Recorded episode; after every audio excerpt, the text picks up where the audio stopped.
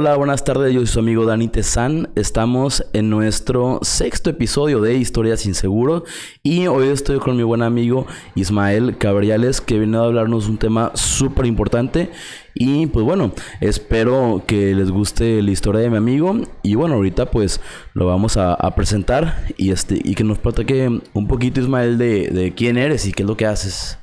¿Qué tal, Daniel? Pues, primero que nada, muchas gracias por invitarme. Eh, esta es la segunda vez que cuento mi historia en público. Eh, espero les sirva a muchas personas que estén pasando o puedan pasar en un futuro algo como lo que viví yo. Pero les cuento un poquito de mí. Mi nombre es Ismael Cabriales, tengo 24 años. Eh, este año cumplo 25 y tengo, tengo una vida normal, ¿no? Ahorita actualmente estoy trabajando como gerente comercial en el negocio familiar, se llama Formatos del Norte. Es una empresa que se dedica a la publicidad, a la impresión de, artículos.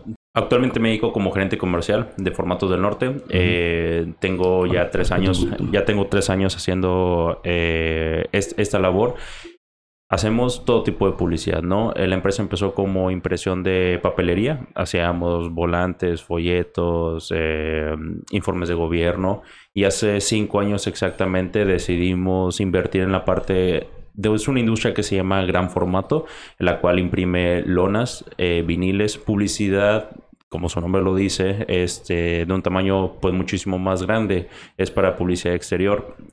También hacemos anuncios luminosos, letras 3D. Prácticamente las personas que llegan con nosotros tienen su necesidad, eh, una necesidad de impresión, sea chica, grande o muy extravagante o muy creativa a veces y se las podemos solucionar. Fíjate que el negocio de, del tema de la impresión algún, en algún momento se vio como que medio, pues digamos que afectada por el tema del internet y este y pues mucha gente lo veía como de que, chale, o sea, a lo mejor eso llega a a, acabarse, pero ya vemos que no. O sea, la, cosa es que, como tú dices, cambiaron los formatos de impresión, cambió la manera en la que, en la que las personas pues se publicitan y pues bueno, obviamente ustedes como industria pues están adaptándose a, eso. Sí, claro. De hecho, yo también cuando empecé en el negocio, la verdad, mm, no le tenía tanta fe. Aparte, a veces hay dos, yo siento que hay dos bandos, ¿no? A veces cuando estás, cuando tienes un negocio familiar, o eres, lo amas o lo odias. O sea, lo, desde mi punto de vista. Porque, por ejemplo, tengo a mi hermano que no le gusta absolutamente nada lo que estamos haciendo y a mí me gusta mucho.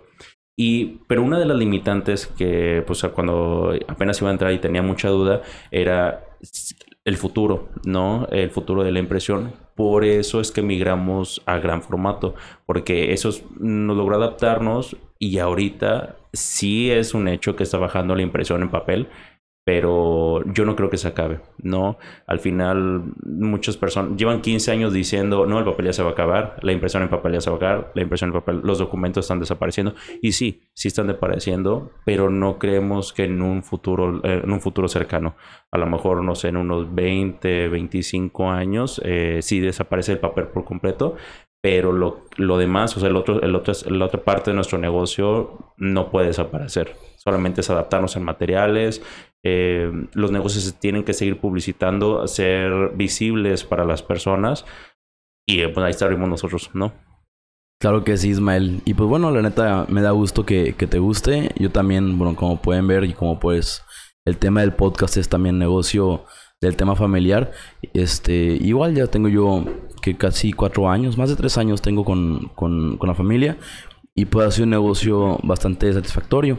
Y pues vamos a empezar ahora sí con, con, el tema de tu historia, Ismael. Ahora sí que platícanos qué te pasó este, a grandes rasgos y, y luego entramos al, al tema de, de, pues cómo empezó todo, o sea, cómo te cambió, te cambió la vida. Eh, yo en el 2019, en septiembre, eh, a mi novia le gustó mucho ir así como hiking, trekking y todo eso. Y fuimos a Monterrey, a una parte de la Huasteca que se llama Cueva de la Virgen. En ese entonces yo estaba bien metido en el gimnasio, la verdad, eh, me gustaba mucho mi condición, mi físico, y dije, va, yo no soy tanto de esas actividades, pero pues bueno, dije, vamos a probar algo nuevo. Fuimos, me encantó Y eso, eh, sí, no sé si ha sido esa parte del, del, de la Huasteca. Eh, la verdad no, pero sí, la verdad es muy popular ahorita en, en redes sociales y pues, fotos. Yo creo que voy pronto. Se, está bien instagramable, pero fuimos y está súper peligroso, la verdad. O sea, nosotros fuimos con guía y todo, pero es algo que se lo recomiendo a los que les gusta la aventura. En fin, fuimos, eh, fue mucho esfuerzo para mí y cuando yo regreso a Tampico eh, me dolía mucho el testículo izquierdo.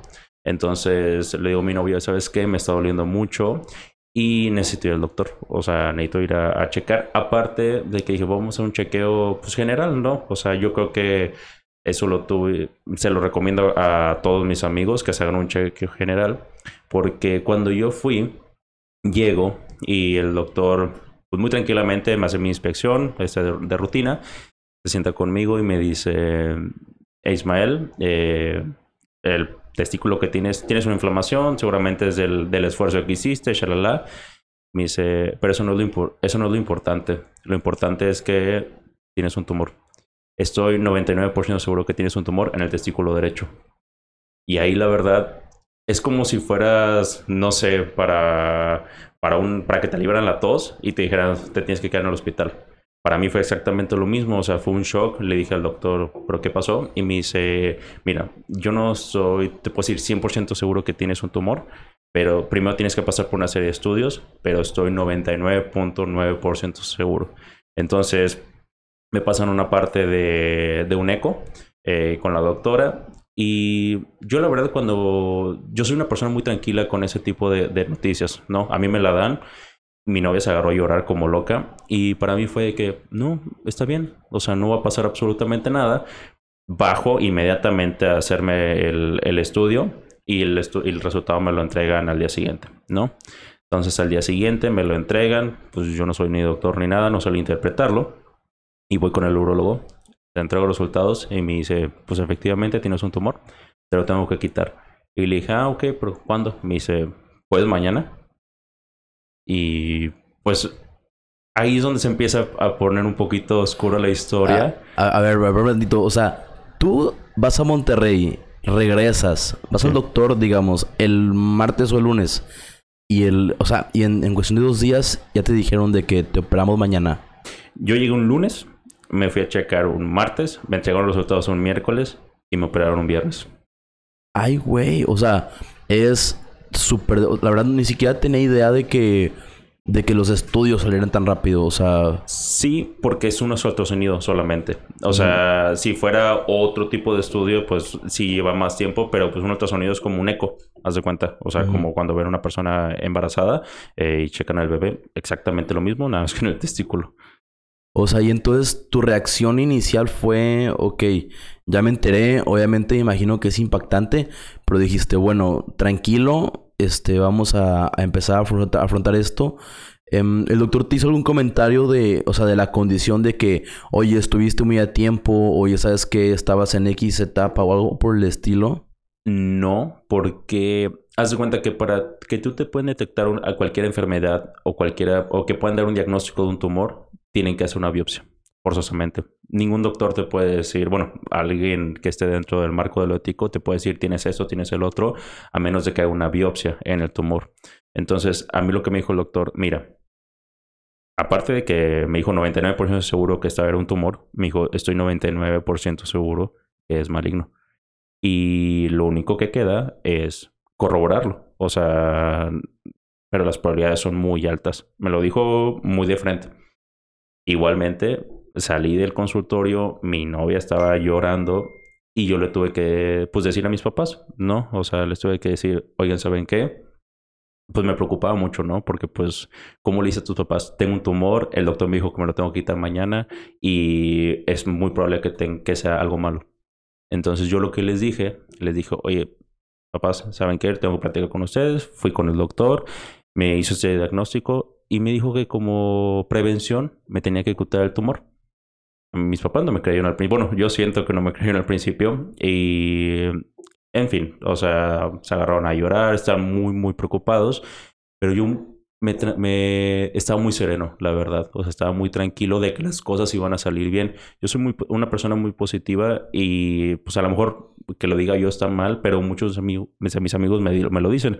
Me dice, tú eres muy positivo y me gusta ser positivo y feliz. Entonces, pues yo estaba esperanzado a que no fuera absolutamente nada malo. Le decía a mi novia, no, no es nada malo, ten fe, confía, o sea, no, no, no va a pasar más allá. Fíjate que se me hace un excelente consejo. Em, bueno, para los que no saben, Ismael y yo somos amigos, ya nos conocíamos de tiempo. Cuando, cuando supe, pues te, te mando unas palabras de, de, apoyo. Este lo digo, olvídate que sea lo normal. Yo creo que sentir ese apoyo de la gente debe ser una sensación pues bastante buena. Em, pero para mí es muy impresionante que tengas ese temple ante una situación como esa y que cambies la perspectiva, porque realmente uno dice la palabra cáncer, inmediatamente son lágrimas, es miedo, es desesperación, o sea, la manera en que lo tomaste se me hace, pues se impresionante tu, tu fortaleza y, dinos un poquito cómo sentiste ese apoyo, o sea, qué representaba para ti el apoyo de las personas, independientemente de que sabemos que tu familia estaba contigo todo el tiempo y tu novia, ¿no? Sí, eh, la verdad es que ese apoyo de mi familia y de mis amigos, los que estuvieron muy cercanos a todo mi tratamiento, eh, fue fundamental. Yo creo que marca la diferencia muy cañón. Yo no creo que hubiera pasado o lo hubiera pasado así de fácil, por así decirlo, si se puede decir fácil, eh, si no hubieran estado ellos. Yo no me imagino pasar mi tratamiento, mis horas en el hospital, mis días en el hospital, eh, con mis dolores y demás, si no hubiera estado alguien al lado mío. Entonces, para mí fue súper, súper fundamental que, estoy, que ellos estuvieran. Ok, y, y luego el, el, tema de la operación, te quedaste en que dijiste de que, bueno, que ya el doctor dijo que el viernes entras el, el, el viernes, o sea, ¿qué onda el, día de la operación? ¿Qué pasaba por tu mente? Porque imagino que pues que desde que anestesia va y pues ya no sabes qué va a pasar. Sí, pues mira, la anestesia, pues me la pusieron de medio cuerpo. O sea, yo estaba okay. semiconsciente en lo que están haciendo. Eh, me extirparon el testículo. O sea, el doctor me dijo, no hay manera de que yo no te lo quite. O sea, te lo tengo que quitar todo. Entonces, eh, es difícil porque es un tema también de tu fertilidad, si vas a poder tener hijos, no vas a poder tener hijos, pero en ese momento no te importa lo que te importa es primero tu vida. Y me lo dijo el doctor, me dijo, oye, mira, entiendo esa parte, o sea, de que puedas pensar en tener un hijo, pero no importa, o sea, para mi punto de vista no importa en este momento, tienes que quitártelo. Y yo va, vamos a hacerlo así. Me lo extripan y eso sí, tarda una semana en hacerse la biopsia. Entonces, mm, nosotros, eh, mi papá tiene, e, era muy, muy amigo de, una, de un doctor eh, que, que, hizo la, la, biopsia. La verdad, no recuerdo el nombre. Él se encargó de todo eso, pero él entregó el resultado. Y se lo entregaron y ese mismo día fue a la casa y lo abrió y me dijo, hijo, yo ya sé, ya me lo dijo el, el, el, yerno del doctor porque se le entregó el y Era mucha confianza, ¿no? Entonces le entregó el, el, yerno del doctor y me dijo, sí tienes cáncer, pero no, pero no es nada grave. Y cuando me dijo eso, yo lo único que me quedé así un, quieto, mi mamá se agarró a llorar, mi hermano se agarró a llorar, este, no miento, mi hermano no estaba en ese momento, pero pues te, da un shock y a la vez yo les dije, a ver, sobre todo a, mi mamá y a mi novia le dije, no va a pasar nada. No voy a... No, dile, de eso no me voy a morir. No se preocupen. Mi papá me acaba de decir que no es nada grave, que se puede tratar muy, muy bien. El doctor le dijo, le dio un buen pronóstico y pues vamos a aventarnos esto. No queda de otra.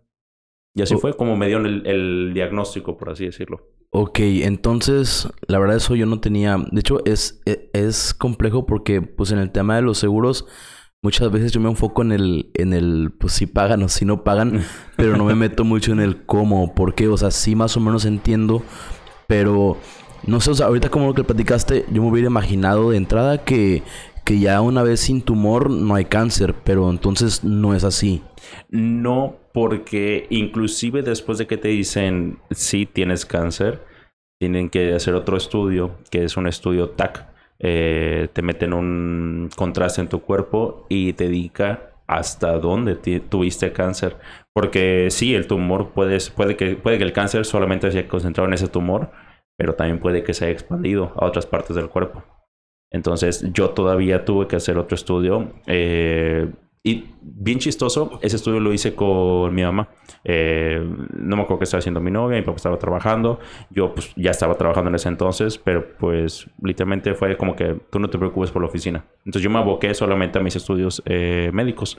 Me acompañé mi mamá y yo estaba bromeando con ella. Le dije, no, hombre, me voy, a sentir bien mal, me voy a ver bien eh, pelón, bien chistoso, me voy a tomar un buen de fotos. Yo sonriéndole al problema, este, porque eso es lo que yo, eso es, así soy yo, ¿no? No me gusta estar así como lamentoso. Es más, te cuento, yo no le dije absolutamente a nadie que tenía cáncer. Ni de mis amigos, ni de mis familiares. Solamente mi familia, obviamente directa, sabía, y mis abuelitos. Tan, tan. O sea, desde, o sea, tuviste la operación y en ese momento sabían, o sea, cuatro personas, además de, de los doctores. Exactamente. Solamente. Y yo no quise hacerlo. No sé si por naturaleza humana no quieres que te vean débil, pero mi decisión fue, yo no le voy a decir absolutamente a nadie. A nada. A nadie, perdón. Entonces, una vez que entro al estudio, se tardan otra semana aproximadamente y ese estudio lo ve el urólogo nuevamente. Y me dijo, bueno, te miento, me entregan el estudio a mí y yo no les consejo esto a nadie, yo lo vi y lo leí. Pues la verdad, bien pendejamente, porque pues ni soy médico. O sea, si yo fuera médico, sabría todo. Y entonces vi algunas palabras, las, las empecé a googlear y me empecé a poner muy nervioso.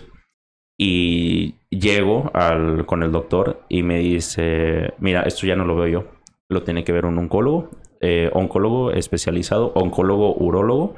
Lo que sí te puedo decir es que no solamente tienes cáncer, también tienes un eh, como un tipo coágulo, si no recuerdo le dicen trombo, en el cual esa la vena cava, la vena cava inferior, y tienes una bolita. Si esa bolita se desprende, también te puede, te puede bloquear tu corazón. Sí, sí, de hecho es un, es un tema medio, ahorita ya cada vez más, este, pues sonado porque es una de las razones así como de muerte que son muy, pues instantáneas, o sea, que literal, o sea, truena y tienes un ratito para pues para que se acabe todo, ¿no? O sea, me, imagino que, que después de haberte puesto nervioso por haber leído la, la, la, el diagnóstico, la, era la biopsia, me imagino. Sí. Este. No, el estudio PET, el de hasta dónde llega el cáncer. Y, y después de, de haber visto eso, dijiste, güey, o sea, suerte tienes de, de, de que seguías. Y después, aparte del refuerzo que hiciste cuando fuiste a, a la Huasteca en, en Nuevo León, o sea, o sea, me imagino que, que por tu mente pasaron mil cosas y que, y que una de ellas fueron, qué chingón que ha sido aquí, ¿no? Fíjate que no, a lo mejor no me caía el 20 al 100%. Yo todavía seguía como, no sé si bloqueado, pero a mí no me afectaba la noticia. Mm, todos llorando, yo sereno.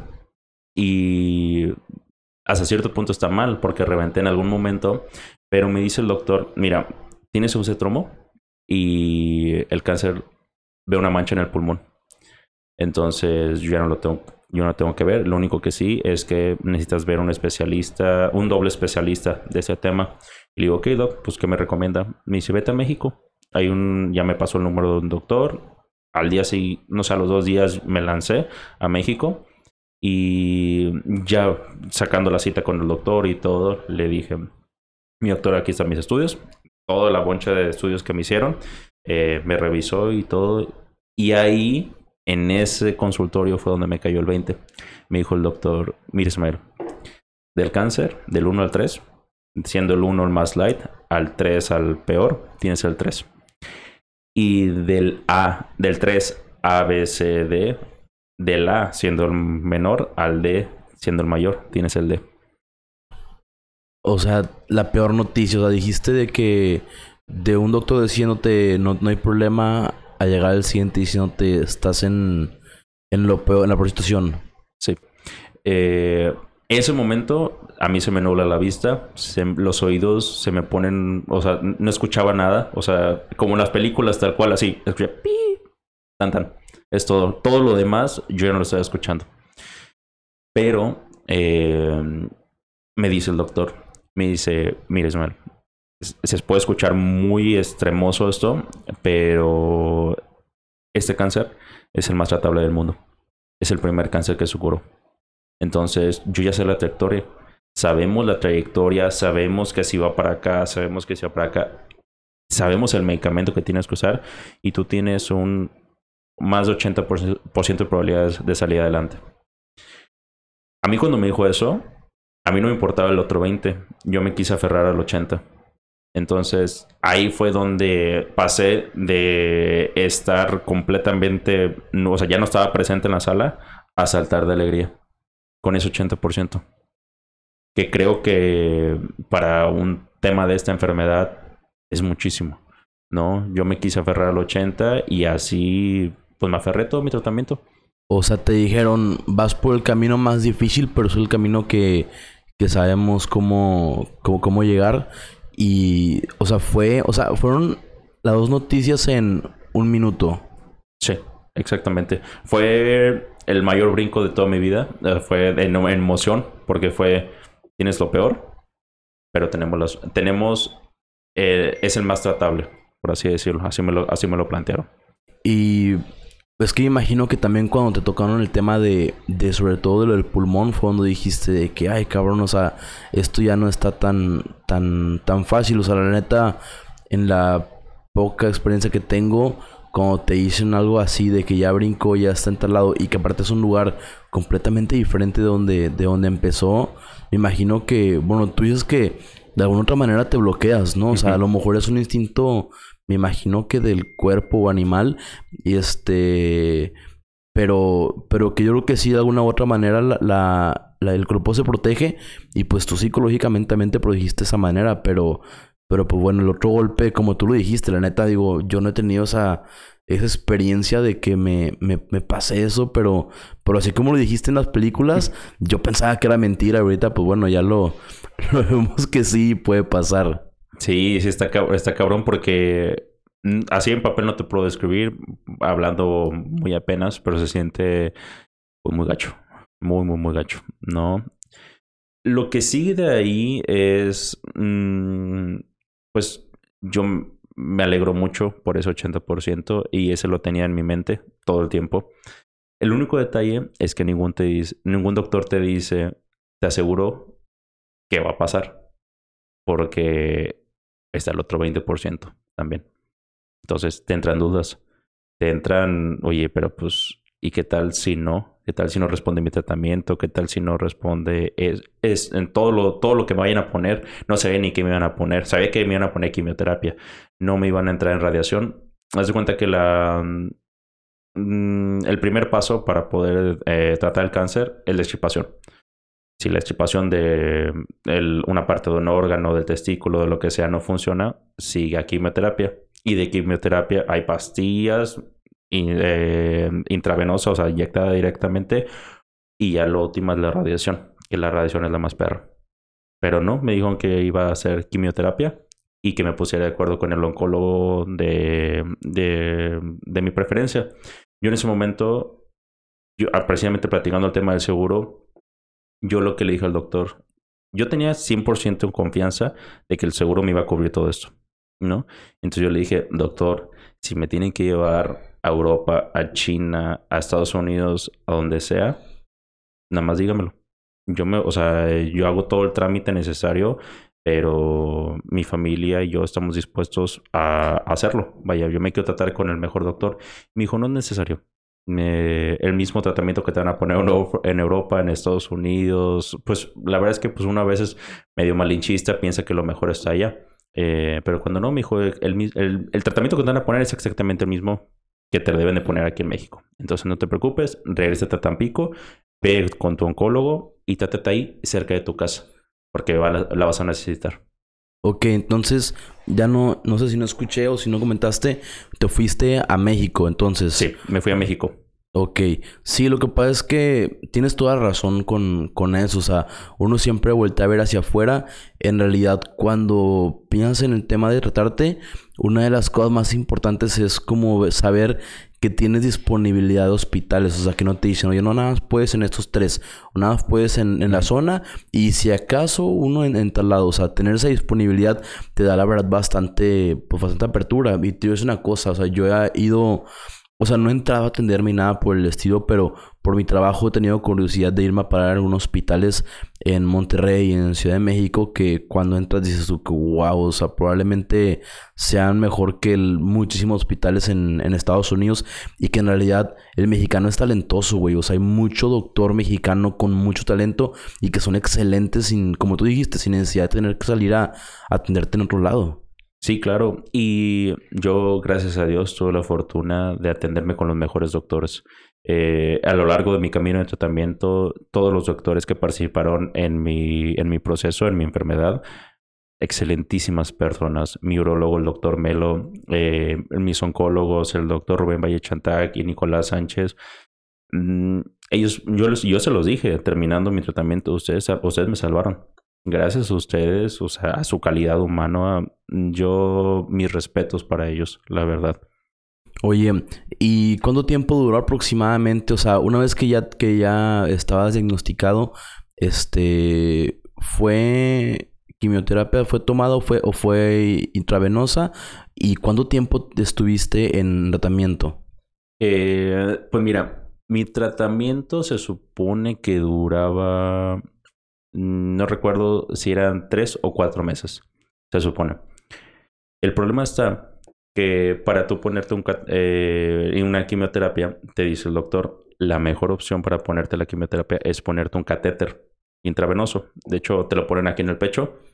Aquí tengo la cicatriz. Ah, de hecho, eh, entonces te ponen, literalmente es un aparatito y en el cual está conectado, conectado directamente a tus venas y ahí te ponen todo, la quimioterapia, un líquido eh, como soluble, todo, todo, todo, todo lo que te vayan a poner por ahí.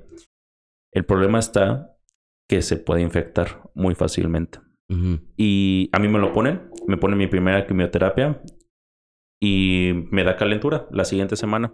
Yo la primera, que la primera quimioterapia no sentí nada, la verdad. Fueron tres días de estar en el hospital, estuve conectado, la solución no la recuerdo cuál, cuál, es, cuál era, son temas médicos, pero estuve tres días, me liberaron y ese mismo día me fui a la laguna de Carpintero a caminar.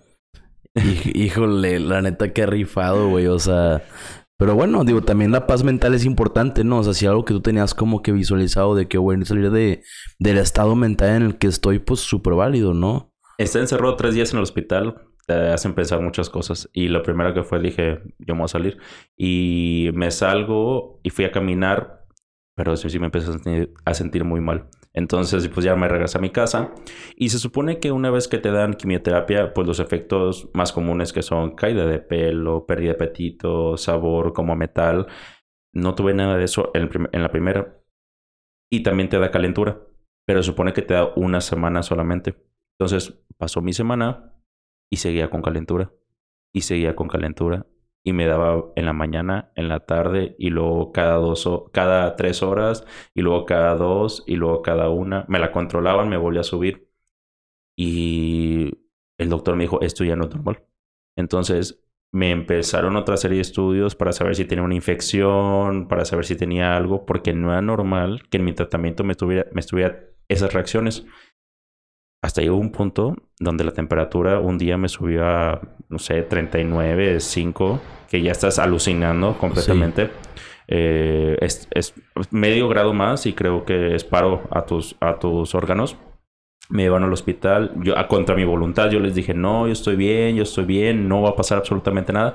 Me dijeron, no, te vamos a llevar. Me llevaron y me dijeron, me dijo el doctor, mira, no es el, no es el mejor momento, pero te tengo que quitar el catéter te tengo que operar. O sea, sí tenías infección y el catéter estaba, pues, matando. Era una posibilidad, no sabían. Ajá. Entonces dijeron, lo que creemos, porque ya te hicimos estudio y todo eso, es que el catéter está infectado. Entonces, me, me meten al, al quirófano y ahí es, yo creo que es la parte, la peor parte de todo mi tratamiento, ¿no? Eh, los doctores, pues, le hacen enfermar a mis papás que bajo su consentimiento que me van a operar y todos los riesgos que eso, que eso puede implicar. ¿Cómo operas a alguien enfermo recién salido de quimioterapia y con las defensas más por los suelos. Entonces, los riesgos de que yo ya no despertara eran, eran muy altos. Pues sí, pero también el riesgo de seguir en las mismas condiciones era, pues yo creo que era como la típica de que te dicen, güey, quédate donde estás y, y, ahí vas a quedar, o muévete y pues te vas a arriesgar, pero, pero tienes la, la probabilidad de, de, salir, ¿no? Como tú dijiste, o sea, tú te aferraste al 80% desde un principio y te seguiste aferrando también en el momento en que no sabían cómo o por qué, pero dijiste, o bueno, mejor dicho, dijeron de que sabes que no importa, vamos a arriesgarnos, pero esto hay que sacarlo adelante.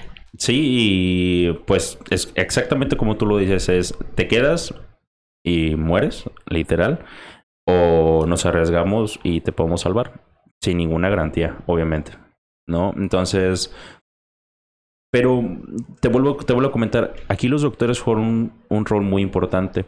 A mí primero me sacaron del, del cuarto, del, del, hospital, y luego le dijeron a mis papás que era grave. A mí no me dijeron nada. A mí me dijeron, no, ¿me sabes qué? Vamos a tener que quitar catéter. Pero hombre, es de bolón. Así, tal cual, con esas, con esas palabras. Y yo dije, pues va, o sea, pues ellos me lo están diciendo muy seguro, no creo que sea algo del otro, del otro mundo. Entonces ya me sacan y ahora sí mis papás le dicen la peor no noticia, ¿no? Ajá, literal me imaginé como, o sea, literal se me vino de que como sacaron un corcho, güey, así de, de una botella, güey, de vino. Sí, sí, sí. O sea, estuvo. Para mí hoy, hoy me río porque, inclusive te cuento, yo sí iba nervioso, obviamente, te dicen, porque iba muy cansado. O sea, en la quimioterapia te cansa. Entonces, iba pues en el, en el camino para el, para el quirófano y tienen sus lamparotas así, todas medio futurísticas. Y yo dije, a la madre, o sea, a lo mejor estas son mis últimas imágenes. O sea, este es lo último que veo en mi vida. Y luego el doctor casualmente empieza a poner pura música norteña. Y a mí la neta me, me, gusta un buen. Empieza a poner Gerardo Ortiz y luego este, banda MS. Y empieza a cantar. A mí me relajó tanto, tanto, tanto eso. Ni la anestesia, ni nada, nada sentí. Yo me dormí. Entonces, yo pues te digo, el papel de los doctores sí juega algo muy importante porque a mí me transmitió mucha confianza eso. Yo dejé de sentir miedo. Yo ya no estaba pensando, estas son mis últimas imágenes ni nada. O sea, yo dije, ah, estos güeyes, perdón si los doctores lo me están viendo, pero estos güeyes saben lo que hacen y van a sacar. O sea, es algo, si no, no pusieran música, dije.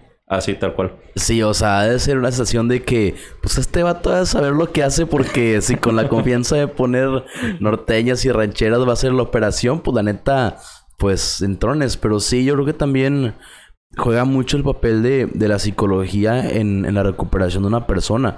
Aparte, te quería preguntar, digo, yo te, yo te recuerdo antes, como tú decías, en una, estabas en una condición física excelente imagino que para ese momento que habían pasado que dos, tres semanas a partir de la noticia, ya tu cuerpo era algo completamente diferente a lo que, a lo que era antes. O sea, ¿qué, o sea, ¿qué sentías cuando te veías en el espejo? ¿O cuál fueron las cosas que más te, te o sea, notaste y que sentiste al momento de, de estar en pleno tratamiento y, y pues en operaciones?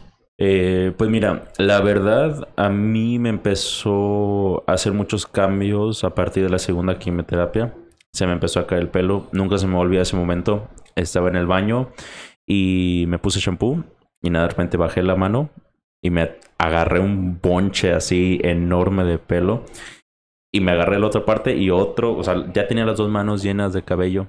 Y me salí y le dije a mi hermano, le dije, oye, güey, acompáñame a cortar mi pelo. Y me, le dije, ya se me está cayendo, me lo voy a rapar. O sea, chingue su madre. ¿Para qué? ¿Para qué estar como cachitos de pelo ahí y que las personas digan, oye, ¿qué le pasó? No, no, no. O sea, rápame, que ahorita todavía tengo un poquito de color y sea como que me quise cortar el pelo así, ¿no? Entonces voy, me lo rapo, pero luego el color te cambia. Y es.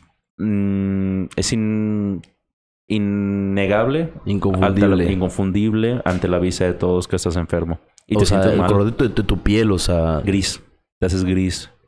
Eh, te haces gris, tu piel se reseca toda, o sea, se te empiezan a hacer como cuadrículos, o sea, como rombos de la resequedad. Así te pongas crema, te pones lo que sea, es, es muy feo. Y pierdes peso. Yo pesaba normalmente 95, 90, 90 kilos, llegué a pesar 82 kilos, que para mi altura y que tenía como 10 años que no pesaba eso, me veía demacradísimo. Muy, muy, muy demacrado. No tenía nada de músculo. Nada, nada, nada. Oye, y bueno, ya no terminaste de contarnos entonces este, te pusieron a Gerardo Ortiz, cerraste los ojos y, bueno, saliste, obviamente. Y, y luego, ¿cómo continuó el, el, proceso? O sea, ¿qué pasó después de...? Haz de cuenta que me, yo me despierto, todavía somnoliento, le dije, ¿cómo me fue, Doc? Y me dijo, bien, solamente por prevención te voy a meter aquí a terapia intensiva. Y pues yo con la anestesia dije, ah, qué chingón, me van, a me van a atender mejor. Aquí voy a tener todo el equipo, me van a estar una enfermera para mí viéndome a todo momento. Dije, va. El problema está cuando la anestesia empieza a pasar y yo no puedo respirar. Me empiezo, me empieza a faltar el aire. Eh, no podía, o sea, le hablé a la enfermera, le dije, oye, no puedo respirar y me conectaron oxígeno. O sea, me pusieron un poco de oxígeno y empezaba a pasar la anestesia y no era suficiente. Entonces me pasan directamente otra vez a la un área más especializada, no en el área de reposo. Eh, es lo que recuerdo, la verdad estaba muy, muy somnoliento. Lo único que recuerdo es que despierto y yo ya tenía mm, un aparato, no es entubado, pero es un aparato que te meten en la nariz eh, para una inyección de oxígeno más, más potente. Y, y me recuerdo que estaba solamente lo único que estaba pensando y pasaba por mi mente era respirar, respira, respira, respira. No pensaba nada, no piensas en comida, no piensas en absolutamente nadie, de tu familia, ni tus amigos, ni nada. El único pensamiento que tenía era respira. O estabas de que ya en el instinto primario más importante del, del ser humano, esa condición, y me imagino que, que digo, no sé, o sea, es una situación en la que ni siquiera estás pensando ni, ni por qué o consecuencias, como tú dijiste, o sea, enfocado, o sea, en, en, lo tuyo que era, pues, sobrevivir y, y, o sea, se me hace extraño porque hay muchas maneras diferentes de, de no, pues, no respirar, o sea, realmente no tenías fuerzas o... o... Mis pulmones tenían tanto pus que cada vez que respiraba, empujaban el pus. Entonces ya no había espacio para mi, para mi oxígeno. Estaban llenos. Y es muy parecido, si lo quieres comparar, como el COVID. El, o sea, el COVID te llega a los pulmones y se ven como unas manchas en la radiografía. Así se veían mis pulmones. Pero en lugar de tener eh, como ramificaciones, la verdad es que con el COVID yo no, yo no me meto tanto, o sea, no, no, no vi tanto el tema, solamente se ven manchas, esas manchas son pus.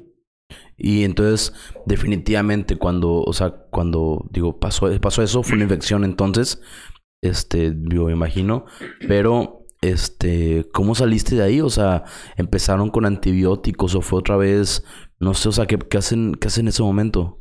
Eh, cuando me hacen ese estudio, eh, indican que estoy, mi, todo mi cuerpo está infectado. Es una enfermedad que se llama sepsis. Eh, si, quieren, si quieren buscarla. Eh, antibiótico mm, indefinido, como tres tipos de, antibióticos, si no mal recuerdo, más medicinas, más estudios mañana y noche, más conectado en terapia intensiva y se siente horrible, la verdad. De hecho, mi memoria al día de hoy ha borrado muchos recuerdos de ese, de ese lugar. La terapia intensiva es el lugar más frío y para mí el peor lugar del mundo. No hay una sola ventana, está heladísimo, pero no, no lo digo exagerado porque estuviera débil, no, la temperatura la ponen muy baja por tema de limpieza, por tema de higiene, entonces estás débil, tienes frío, tienes temperatura, quieres algo caliente, no te pueden calentar, eh, estás enfermo, te ponen antibióticos, te inyectan mil veces. Es como si me hubieran puesto en una cama de tortura. Híjole, la neta, Sí, sí, imagino, o sea, es que, como tú dices, o sea, empiezas con un, con un problema em, físico, pero sin, o sea, bueno, con el dolor con el que empiezas. Luego empiezas con el tema psicológico. Y luego es como cuando uno le, le, va mal en, en, cualquier cosa. O sea, desde como si estuvieras jugando cartas o si es en el trabajo o es en la escuela, una tras otra, tras otra. Imagino que ya en ese momento diciendo, güey, estoy infectado, o sea, qué pedo, o sea, fueron, como tú dices, fueron tres días horribles, pero el chiste es que, o sea, que después de tres días que imagino que han sido los más largos de tu vida y lo serán, em, saliste, o sea, llegó un punto donde, ¿en qué punto empezaste como quien dice a, sentir que ibas para arriba? Em, yo una vez que me estabilizó mi respiración, tenía un medidor de saturación, eh, un oxímetro, y empezaron a estabilizarla poco a poco.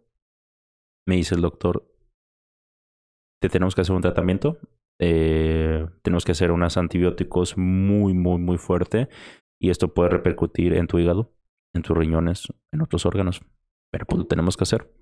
Y me dice, ahorita no pienses en tu tratamiento de cáncer, tu tratamiento de quimioterapia, de quimioterapia está totalmente pausado, eso ni siquiera lo pienses. Y lo del trombo, eso sí lo tenemos que checar. Entonces yo tenía tres problemas. Cáncer, terapia intensiva y trombo. Y me dice, vamos a centrarnos uno por uno. Si no, te, si no mejoras de aquí a dos días, te tengo que entubar. Entonces mi mente, por lo único que pasó es, dije, a mí ni madres que alguien me entuba.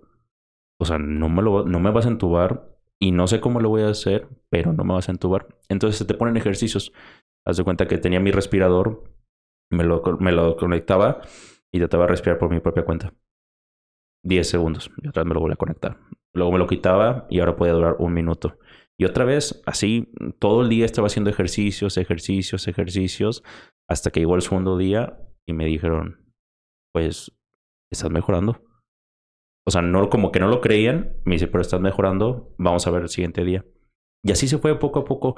Eh, mi pensamiento fue, de aquí yo tengo que salir, sí o sí, y rápido, porque mm, cuando estás en esa posición, tú ya no tienes mm, otras, o sea, es, fondo, vaya. O sea, yo no, yo no, yo no concibo que haya otra cosa más abajo todavía eso, de enfermedades, donde no puedes hacer tus necesidades por, tu, por tu propia cuenta, no te puedes bañar, no puedes voltear, no puedes respirar, o sea, ese es el fondo. Entonces dije, tengo que salir como del lugar de esto. Y empecé solamente mis ejercicios de respiración, mis ejercicios de respiración, y los doctores nuevamente jugaron un papel importante. Me decían, haz de cuenta, güey. Me dice, oye, yo ya te quiero sacar de aquí. Pero el doctor no me deja, me dice que todavía te falta un poco. Y yo, ¿pero cómo? Y sí, me dice que todavía no, no andas al 100. Y le dije, oye, pero pues ya estoy al 100, o sea, ya estaba saturando 99, 98, a duras penas, pero ahí, ahí, andaba. Y me dicen, pues bueno, pues que yo qué puedo hacer el doctor. Y a mí yo me encabronaba, yo decía, pero es que ¿cómo? O sea, yo ya estoy bien y me volví a hacer el doble, triple de ejercicios lo que, de lo que me ponían. Hasta que ya dijeron, al día 8 me liberaron y me, y me dijo la enfermera, me dijo, no todos salen así, Ismael. Aquí hay muchas personas que entran y no salen. Hay muchas personas que se pasan meses. Que tú hayas salido en ocho días, no sé cómo lo hiciste. Sí, o sea, pues es que literal ya entra en el tema del, del...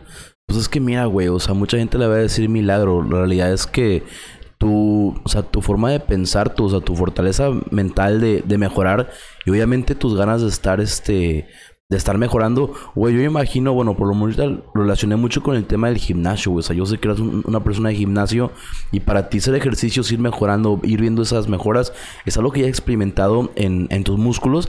Y en este caso, pues, pues cuando era con los pulmones dijiste de que, güey, va, dale y pues vamos a, vamos a darle hasta que, como tú dijiste, hasta, hasta que podamos salir de aquí. Y, obviamente, pues el, el doctor también de alguna u otra manera pues te, te reta para que salgas lo más, bueno, me imagino que lo que lo que hizo, te retó para que salieras lo más fuerte posible, porque no es como una situación en la que digas tú, bueno, ya, ya puede, ya sale, no, sino que salga en la mejor condición posible porque tu camino todavía, todavía le faltaba, o sea, no eras, o sea, no era ese problema, tenías todavía dos cosas más que, que enfrentar y bueno, creo yo que pues, que pues esa ese fortalecimiento que tuviste post este estar digamos bien tuvo mucho que ver con el, pues así con el resto de la historia que nos vas a contar. fíjate que a mí, yo desde que tenía 5, 7 años, no me acuerdo, nadaba y me gustaba mucho. Hasta la fecha me encanta nadar. Eh, nadé nueve años en equipo de natación en, el, en un club de aquí de Tampico. Y me dijo, muy probablemente por eso te recuperaste muy rápido. Porque yo aguanto mucho la respiración. Bueno, me gusta hacer ese tipo de ejercicios porque yo iba a nadar a la alberca y me gustaba hacer muchos ejercicios de respiración. Entonces me dice, muy probablemente eso te ha ayudado. Eh, por eso salí en ocho días y el doctor me dijo, bueno, ya saliste, necesitamos seguir con la quimioterapia. Yo lo único que le dije, mire doc, lo único que le pido, deme un día para regresarme a la casa, agarrar fuerzas y venirme para acá.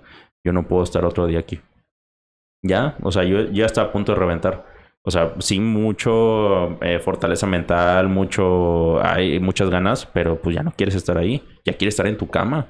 O sea, en tu lugar sagrado ir a tu baño de perdido, o sea, digo, la gente le, le puede dar risa, pero, güey, no, o sea, como tú dices, estar en tu cama, estar en el lugar donde, güey, si cuando estás de viaje, que vas por gusto, hay un punto donde quieres regresar, imagínate como tú eres enfermo en hospital y, y con, pues, con gente que, digo, me imagino que poco a poco te ibas haciendo, pues, pues conocidos, se ibas viendo a las personas como enfermeras, doctores, pero pues, güey, no es por decisión propia, o sea, te están ayudando, pero por la situación en la que estás, ¿no?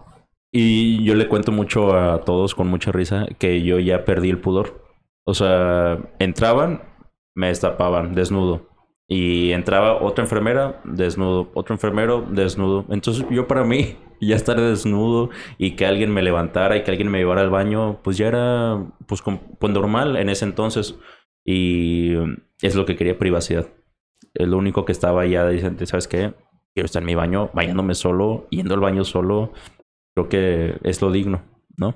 Sí, definitivamente, pues es algo que, que no, pues no aprecias, güey, hasta que lo, hasta que lo pierdes. Por decir, a mí me tocó igual con mi abuelito, que pues llegó un punto donde lo llevaba y yo entendía que quería, que quería que lo llevara yo, no mi, mi mamá o mis tías, güey. Me decía, espérate, güey, o sea, soy hombre y de que, y me decía, ya sé que no puedo, o sea, una persona de noventa y tantos años y pues bueno, güey, o sea, al final pues digo, ya por la edad se pierde, pero esta edad, como dices tú, güey, y me imagino que no es traumatizante porque tú realmente te estás enfocando en otra cosa, pero sí es una de las cosas que dices tú de que, güey, no pensé que esto fuera a ser parte del, del proceso, ¿no? Sí, claro. Y eso y... Vaya, te le estoy contando lo, lo encimita, ¿no? Ya sé que a veces es medio larga la historia y me explayo.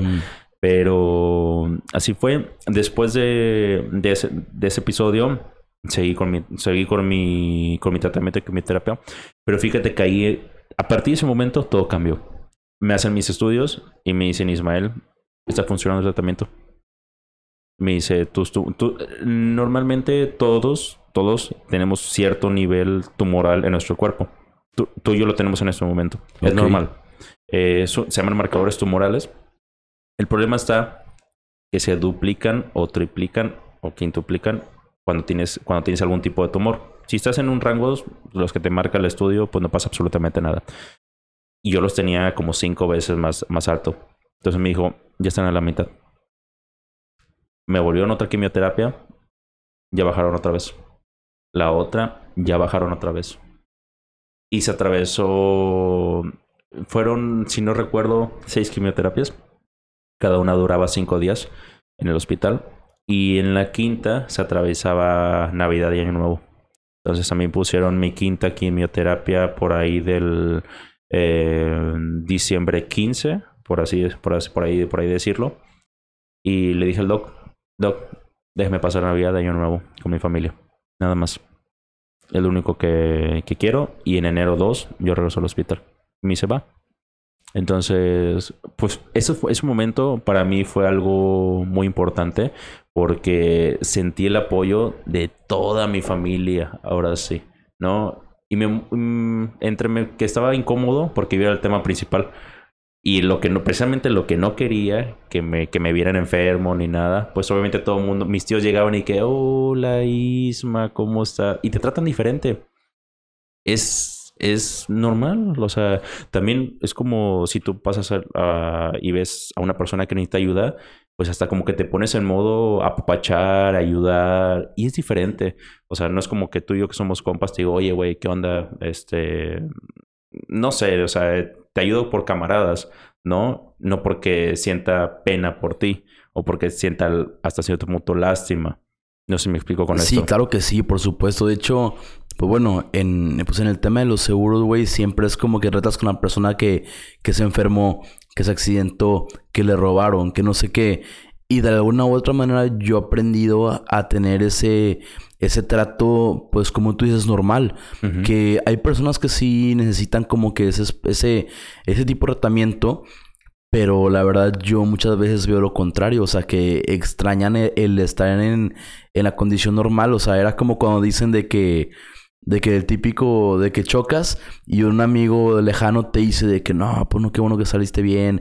Y un amigo cercano te dice, ni para esta parte sirves. O sea, o sea, imagino que, que pues, en una enfermedad es como complicado que te digan eso, pero también que te, que te hablen y te, o sea, y te vean como la persona que siempre has sido. Es algo que te levanta mucho la autoestima, ¿no? O sea, decir de que, güey, tú chingale, pero vamos a hablar de, de, de, o sea, de lo que siempre hablamos, no de, de lo que, como por decir ahorita el COVID que todo el mundo quiere hablar del COVID, si te dio, si no te dio, si te vacunaste, si que no sé qué. Güey, ok, si vas a ver una persona, disfruta el momento en lo que siempre has disfrutado, no en lo que pues tienes tanto tiempo concentrándote, güey. O sea, sí, sí te entiendo que cambia mucho la, la dinámica. Y imagino que aparte te convino que fuera de que en el momento donde te tocaba quimio porque estabas un poquito más recuperado, ¿no?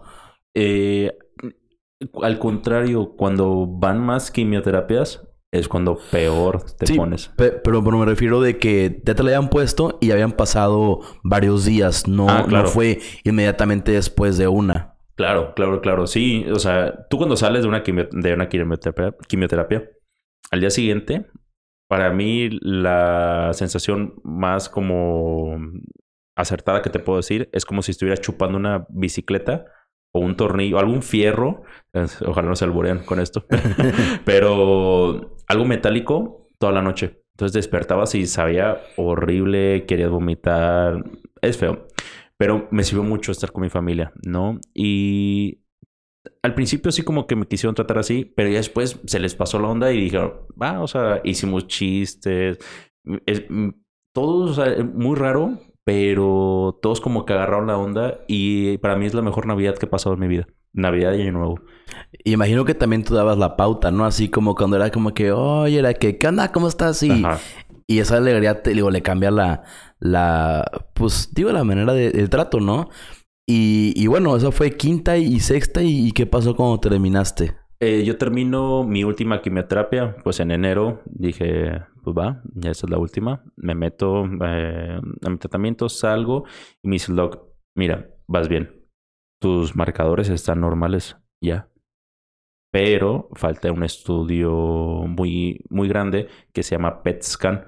Ese no lo hacen aquí en Tampico, lo hacen en, en las capitales, digo, en las ciudades grandes como Monterrey, México, Guadalajara.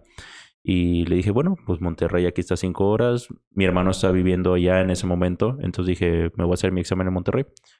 Me fui en el febrero. Pasaron, tuve que pasar seis semanas para que yo, para que yo me desinflamara y después hacerme ese estudio para que fuera más preciso.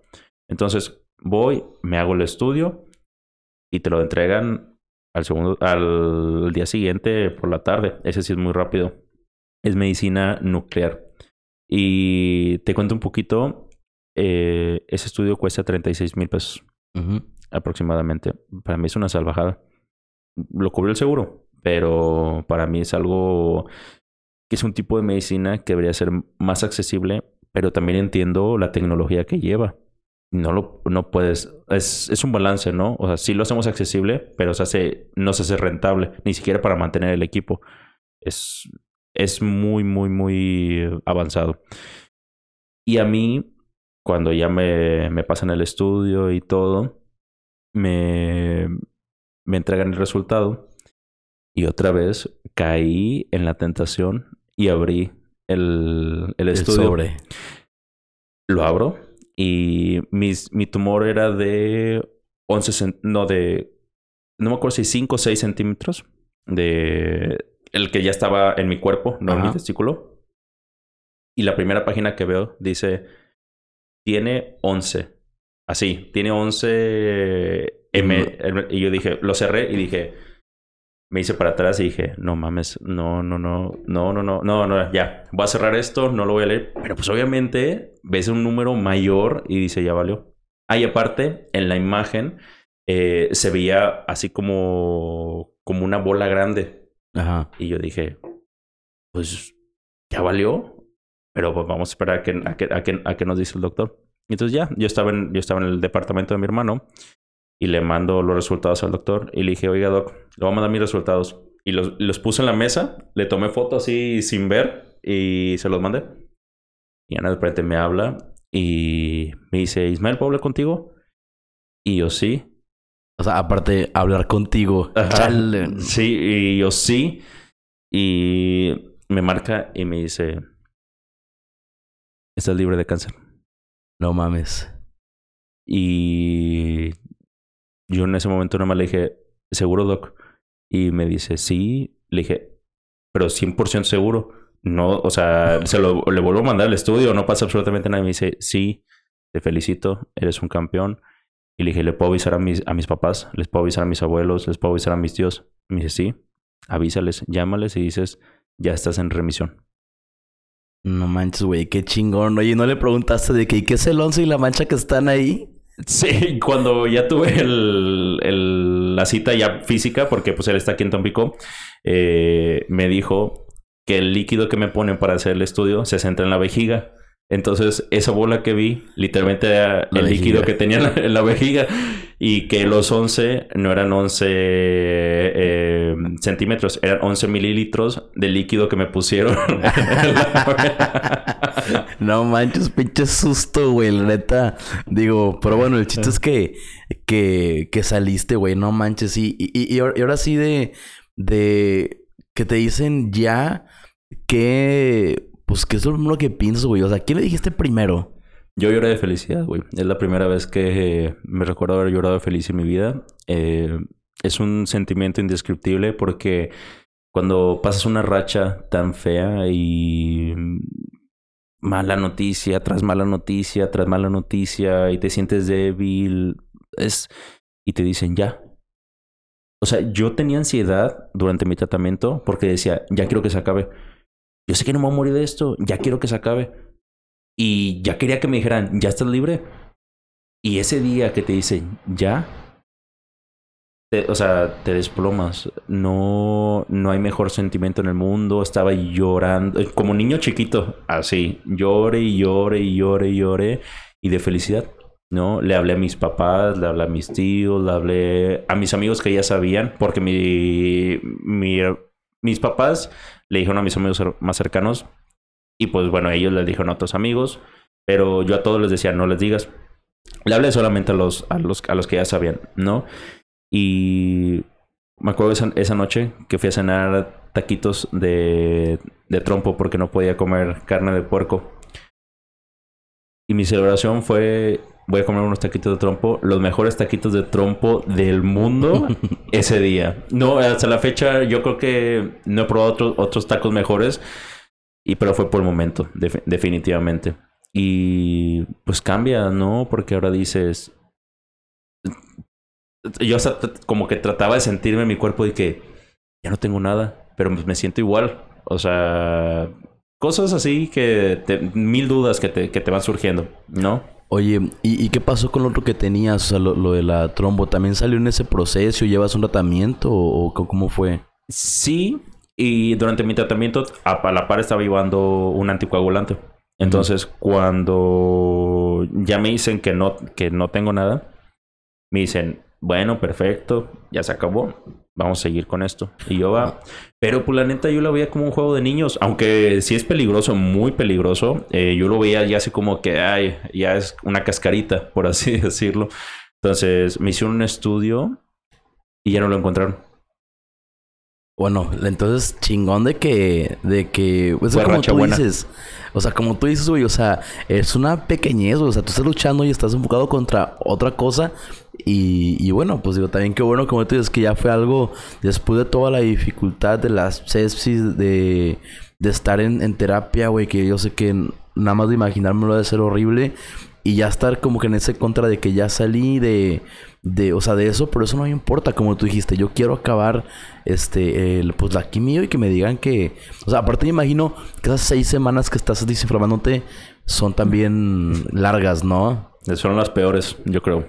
O sea, no creo que la última semana para mí no dormía. No duermes porque el, tienes el 50-50, ¿no? El 50% del tiempo yo pensaba, no pasa nada. Y eso, y bueno, el 100% yo demostraba como que va a salir bien.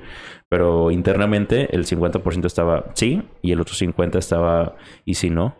¿Y si no? ¿Y si qué van a pasar? ¿Y me van a hacer esto? ¿Y me van a hacer lo otro? Y viendo yo cosas en Google, o sea, es inevitable, la verdad. Yo ya no juzgo a nadie que vea cosas en Google. Antes sí lo hacía. Dije, oye, güey, ¿por qué ves esas cosas? O sea, nada más ni eres doctor ni nada. Pero ya cuando estás en esos zapatos, lo comprendes un poco. Sí, me, imagino. Y bueno, afortunadamente, güey, saliste, eres neta un, ejemplo de, sobre todo el tema psicológico, güey. O sea, enfocado estuviste siempre concentrado en lo que tenías que hacer, siempre enfocado en los resultados. Sobre todo siento que no afectaste tanto a las personas que están a tu alrededor porque te mantuviste fuerte. Y, y ya sano, ¿Qué preguntas te hacen, güey? O sea, ahorita yo te veo completamente normal, güey, como cuando te conocí. Y, y este, y pues igual, o sea, me imagino que hay cosas que la gente te pregunte en algún momento de, de, tu vida.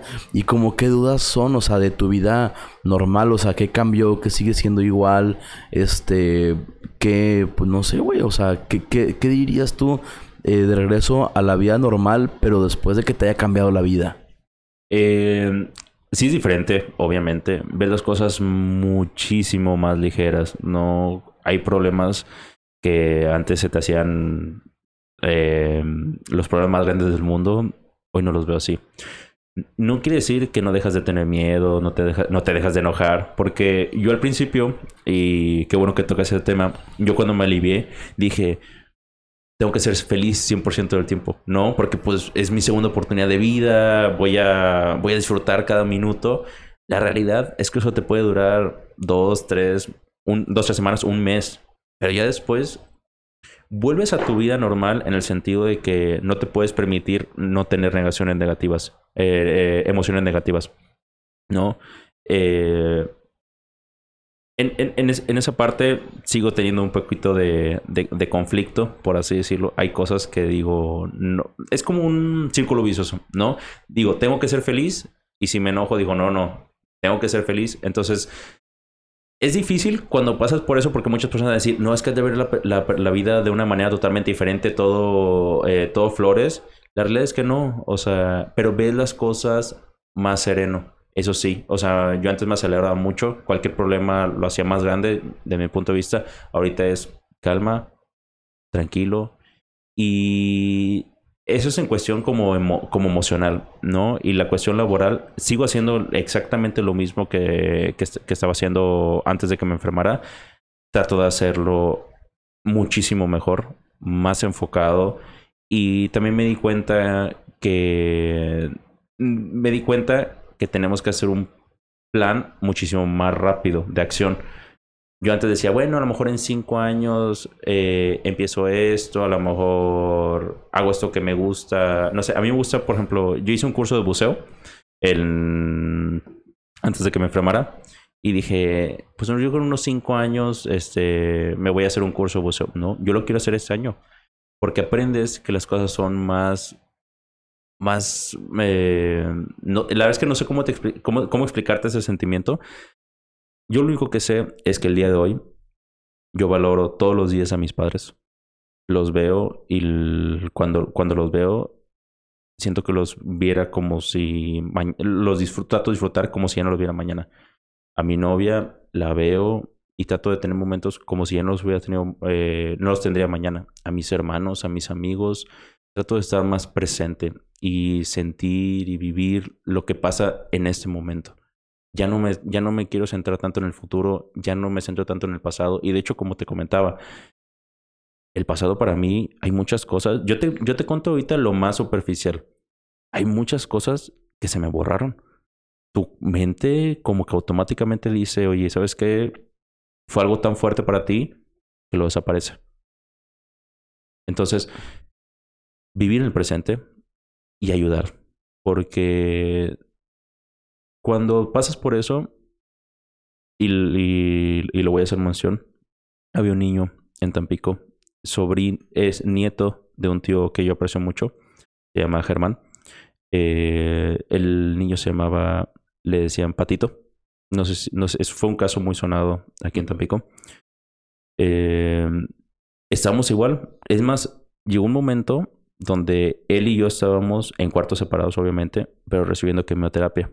Y mi tío se acercaba conmigo y me decía, oye, dime cómo te sientes, dime qué sientes cuando te ponen la quimioterapia. Y yo le explicaba con toda la paciencia del mundo. Y me dice, es que mi, es que mi nieto no habla y no nos puede decir qué es lo que siente. Y yo cuando me dicen eso, yo dije, tengo que ayudar.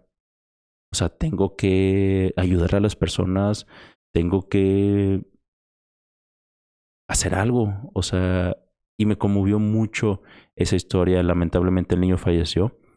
Y yo ese día lloré muchísimo, muchísimo, como, como si hubiera sido mi hijo. Pero sentí esa empatía para las personas que están pasando por esa enfermedad y sobre todo los niños. Uno de grande, pues la neta, güey, puedes decir, oye, me duele aquí, me duele acá, pero los niños. Y uno puede decir, oye, las cosas malas que has hecho en la vida, pues a cierto punto hasta algún día me dije, me lo merezco, pero los niños. Entonces, yo lo que estoy centrando ahorita es, necesito terminar un proyecto de mi negocio, pero planeo hacer algo muy grande especialmente para los niños este, con cáncer. Esas son las dos cosas que más, que más, que más ha cambiado. Estar en el presente y ayudar. Perfecto, la verdad, lo que necesitas ayuda en ese tipo de proyectos, en ese en el tuyo específico, cuenta conmigo. La verdad es que tu historia es impresionante, Isma. O sea, yo creo que cuando te pasó lo poco que platicamos, cuando supe que saliste, sí fue de puta que chingón a toda madre, pero como tú dices, los detalles y que son pocos los que me estás dando, aunque llevamos ya más de la hora, son, son, pues son muchos, o sea, fueron demasiados días, o sea, me imagino que, que hay cosas que de repente te acuerdas después de, de un tiempo, pero que no sabías que estaban ahí. Y, em, y pues sí, definitivamente, como tú dices, los niños no tienen la culpa y pues y pues sí son los casos como que más más complicados y de hecho pues lo que te decía digo en buena onda no es mi intención hacer esto como que de o sea sobre sobre mi tema de, del negocio pero la recomendación de lo que tú decías, güey, ¿sabes qué?